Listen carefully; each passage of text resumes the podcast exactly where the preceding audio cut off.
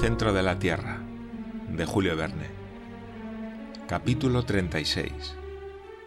Aquí concluye lo que he llamado el diario de a bordo, salvado por fortuna del naufragio. Ahora vuelvo a mi relato como antes.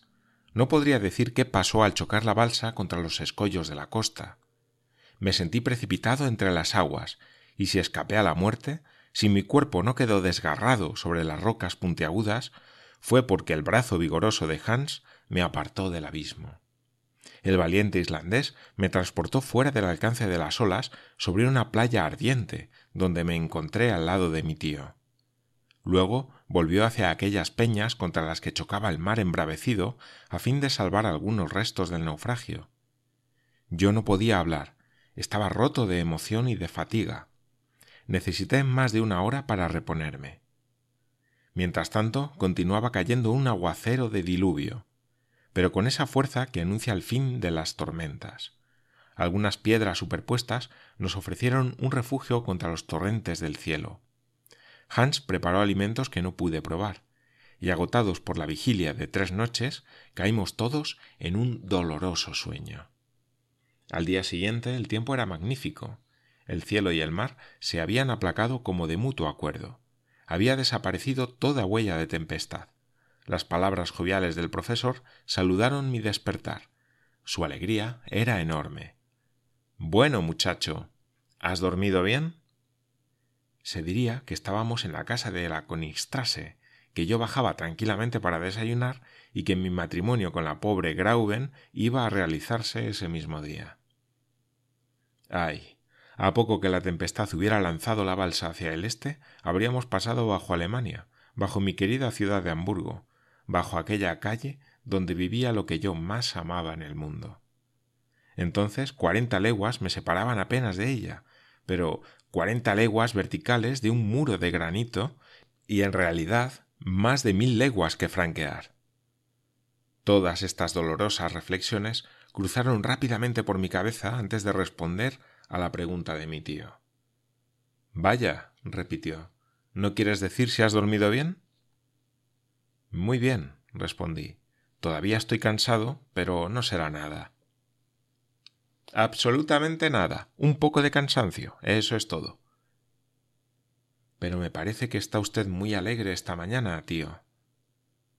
Encantado, muchacho. Encantado. Hemos llegado al término de nuestra expedición? No, al final de este mar que no acababa nunca. Ahora vamos a reanudar la marcha terrestre y a hundirnos verdaderamente en las entrañas del globo. Tío, ¿me permite hacerle una pregunta? Te lo permito, Axel. ¿Y cuándo volveremos? ¿Volver? Ah, estás pensando en volver cuando todavía no hemos llegado siquiera. No, solo quiero preguntar cómo lo haremos. De la manera más sencilla del mundo. Una vez llegados al centro del esferoide, o encontramos una ruta nueva para subir a la superficie, o volvemos cómodamente por el camino ya recorrido. Quiero pensar que no ha de cerrarse tras nuestros pasos. Entonces habrá que reparar la balsa. Por supuesto. Pero, ¿quedan bastantes provisiones para realizar todos esos grandes proyectos? Desde luego. Hans es un muchacho hábil, y yo estoy seguro de que ha salvado la mayor parte del cargamento. Vamos a confirmarlo. Dejamos aquella gruta abierta a todas las brisas. Yo tenía una esperanza que era a la vez un temor. Me parecía imposible que el terrible abordaje de la balsa no hubiera aniquilado cuanto llevaba me equivocaba. Al llegar a la orilla, vi a Hans en medio de una colección de objetos colocados en orden. Mi tío le estrechó la mano con un profundo sentimiento de gratitud. Aquel hombre, de una abnegación sobrehumana, como quizá no encontraría otro ejemplo, había trabajado mientras nosotros dormíamos, salvando los objetos más preciosos con peligro de su vida. No es que no hubiéramos tenido pérdidas bastante sensibles, nuestras armas, por ejemplo, pero en última instancia podíamos prescindir de ellas. La provisión de pólvora había permanecido intacta tras haber estado a punto de saltar durante la tempestad. Bueno, exclamó el profesor, Como no tenemos fusiles, no podremos cazar. ¿Y los instrumentos? Aquí está el manómetro, el más útil de todos y por el que cambiaría yo todos los demás. Con él puedo calcular la profundidad y saber cuándo habremos alcanzado el centro. Sin él correríamos el riesgo de pasarnos del centro y salir por las antípodas. Aquella alegría era feroz. ¿Y la brújula? pregunté. Aquí está, en esa roca, en perfecto estado, lo mismo que el cronómetro y los termómetros. Ah. El cazador es un hombre que vale lo que pesa. Había que reconocerlo. En lo que se refiere a los instrumentos, no faltaba nada. En cuanto a las herramientas y a los ingenios, vi esparcidas por la arena escalas, cuerdas, picos, piquetas, etc. Sin embargo, quedaba todavía por dilucidar la cuestión de los víveres.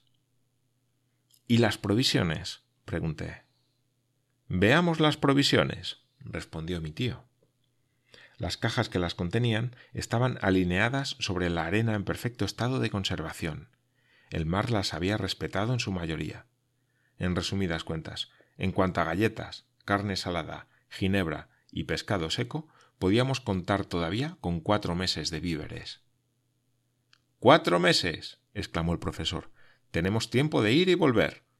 Y con lo que sobre, quiero dar una gran cena a todos mis colegas del Johanneum. Yo debería estar acostumbrado al temperamento de mi tío desde hacía mucho tiempo, y sin embargo aquel hombre continuaba sorprendiéndome.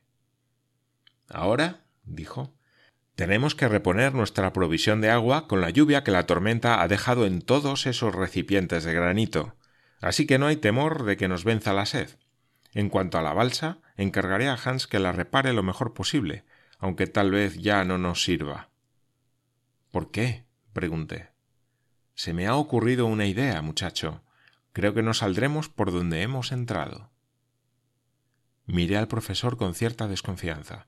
Me preguntaba si no se habría vuelto loco, y sin embargo ni él mismo sabía lo acertado que estaba. Vamos a desayunar, continuó. Después que hubo dado sus instrucciones al cazador, le seguí a, un cabo elevado donde carne seca, galletas y té sirvieron para una comida excelente, y debo confesarlo, una de las mejores que yo había hecho en toda mi vida. El trabajo, el aire libre, la calma tras la agitación, todo contribuía a darme apetito. Durante el almuerzo, pregunté a mi tío dónde estábamos en aquel momento. Porque me parece difícil de calcular, dije. Calcularlo exactamente, sí, respondió. Incluso es imposible, puesto que durante estos tres días de tempestad no he podido anotar la velocidad y la dirección de la balsa. Sin embargo, podemos estimar a ojo nuestra situación.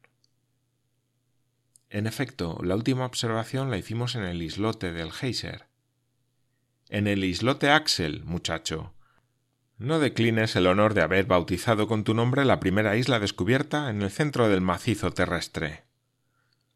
De acuerdo. En el islote Axel habíamos hecho aproximadamente doscientas setenta leguas de travesía, y nos encontrábamos a más de seiscientas leguas de Islandia. Bien, partamos entonces de ese punto, y contemos cuatro días de tormenta, durante los cuales nuestra velocidad no ha debido ser inferior a ochenta leguas cada veinticuatro horas. Así lo creo. Por tanto serían trescientas leguas más. Sí, y el mar Lidenbrock tendría aproximadamente seiscientas leguas de una orilla a otra. ¿Sabes, Axel, que puede competir en magnitud con el Mediterráneo? Sí, sobre todo si lo hemos cruzado a lo ancho. Es muy posible. Y cosa curiosa, añadí, si nuestros cálculos son exactos, ahora tenemos el Mediterráneo sobre nuestras cabezas. ¿De veras? De veras, porque estamos a novecientas leguas de Reykjavik. Es un viaje muy largo, muchacho, pero solo se puede afirmar que estamos bajo el Mediterráneo y no de Turquía o del Atlántico si no se ha desviado nuestra dirección. No, el viento parecía constante. Pienso, pues, que esta orilla debe situarse al sureste de Puerto Grauen. Bueno, eso es fácil de comprobar consultando la brújula. Vamos a verlo. El profesor se dirigió hacia la roca sobre la que Hans había puesto los instrumentos. Estaba contento, alegre, se frotaba las manos, hacía muecas, un auténtico joven. Yo le seguí, bastante intrigado por saber si me equivocaba en mis suposiciones. Llegado a la piedra, mi tío cogió el compás, lo puso horizontalmente y observó la aguja que, tras oscilar, se detuvo en una posición fija bajo el influjo magnético. Mi tío miró, luego se frotó los ojos y observó de nuevo. Por fin se volvió hacia mí estupefacto. ¿Qué pasa? pregunté. Me hizo señas de examinar el instrumento. Se me escapó una exclamación de sorpresa. La punta de la aguja marcaba el norte, donde nosotros suponíamos el mediodía. Se volvió hacia la playa en vez de hacerlo hacia pleno mar. Sacudí la brújula, la examiné. Estaba en perfecto estado. Sea cual fuera la posición que se hiciera adoptar a la aguja, tomaba obstinadamente esa dirección inesperada. Así pues, no había duda. Durante la tempestad se había producido un cambio del que no nos habíamos dado cuenta y había llevado la balsa hacia lugares que mi tío creía haber dejado atrás.